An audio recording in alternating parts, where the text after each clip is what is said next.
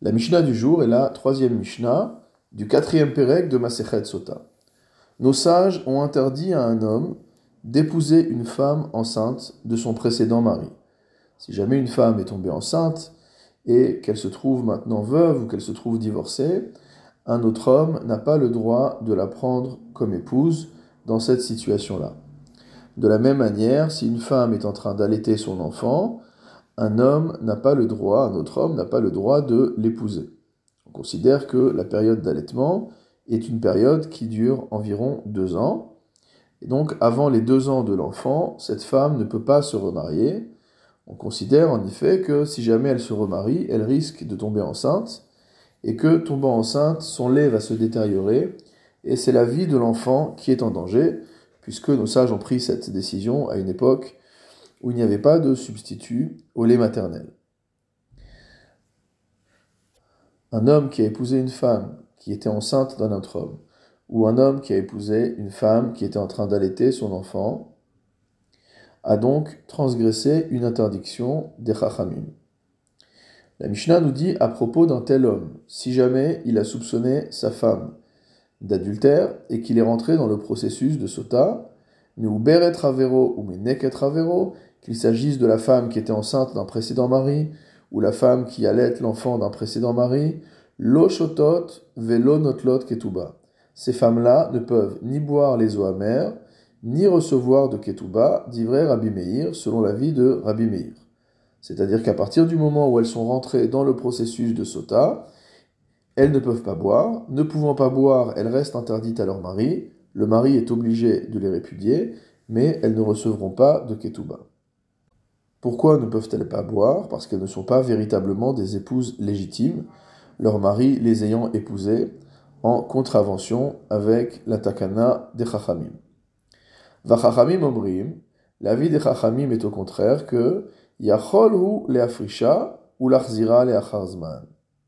C'est-à-dire que selon les chachamim, cette femme peut être entre guillemets mise de côté, elle peut être répudiée pendant le temps où elle allait son enfant pendant les 24 mois, et elle peut être réépousée après. Et donc, pouvant être répudiée et réépousée, elle n'est pas considérée comme une femme qui est totalement illégitime. Pour cette raison, d'après les Chachamim, si jamais le mari l'a soupçonnée d'adultère, elle a tous les dynimes de la femme sota et elle peut boire les eaux amères. La Mishnah continue. Ailonit uzkena vesheena reuya leled concernant une femme qui est ailonite, c'est-à-dire motamo qui est masculine, il s'agit d'une femme qui n'a pas de signe extérieur de féminité, et cette absence de signe extérieur de féminité n'est que le euh, symptôme du fait qu'elle n'est pas en mesure d'enfanter. Uzkena, ou alors une femme qui a passé l'âge de la ménopause, qui ne peut plus avoir d'enfant, Veshena Reuya Lelet, ou une autre une femme, dans un autre cas, qui ne peut pas avoir d'enfant. Le Barthénois nous dit par exemple, chez Tata, Kos Ikarin, elle a bu une potion qui la rend euh, stérile. De telles femmes, qui n'ont donc pas la possibilité d'avoir des enfants, ne peuvent pas être gardées par épouse par un homme qui lui-même n'a pas encore eu d'enfant. Cet homme ayant l'obligation de Piria Verivia, il a l'obligation d'avoir des enfants, il n'a pas le droit de rester avec une femme qui ne peut pas lui donner d'enfants. Pour cette raison, l'eau chotot, vélo notlot ketuba. Elles ne boiront pas les eaux amères, puisque on ne souhaite pas que ce, cet homme reste indéfiniment avec ces femmes-là. Ces femmes ne sont pas considérées comme totalement légitimes pour lui, vu que lui a l'obligation de Piria Verivia qui n'a pas encore acquitté. Et après avoir euh, été dispensé de boire les eaux amères, ces femmes-là se retrouvent dans l'obligation d'être répudiées et elles ne touchent pas de ketouba. Rabbi Eliezer Omer, Yachol hu isha acheret velifrod velirbot hemena.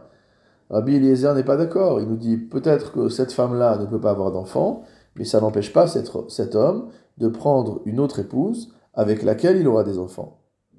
Et donc selon cette vision, il peut tout à fait faire boire les eaux amères à l'une de ces femmes qui serait soupçonnée d'adultère, et euh, il n'aurait pas l'obligation de la répudier. Le Barthénois nous précise que la ne va pas comme Rabbi Eliezer. La Mishnah conclut Ushar kol hanashim en ce qui concerne toutes les autres femmes, au shotot, soit elles doivent boire les eaux amères lorsqu'elles sont dans ce processus de sota, au lonotlot ketuba, ou alors elles sont répudiées sans recevoir de ketuba. Comme nous l'avions vu dans la Mishnah précédente.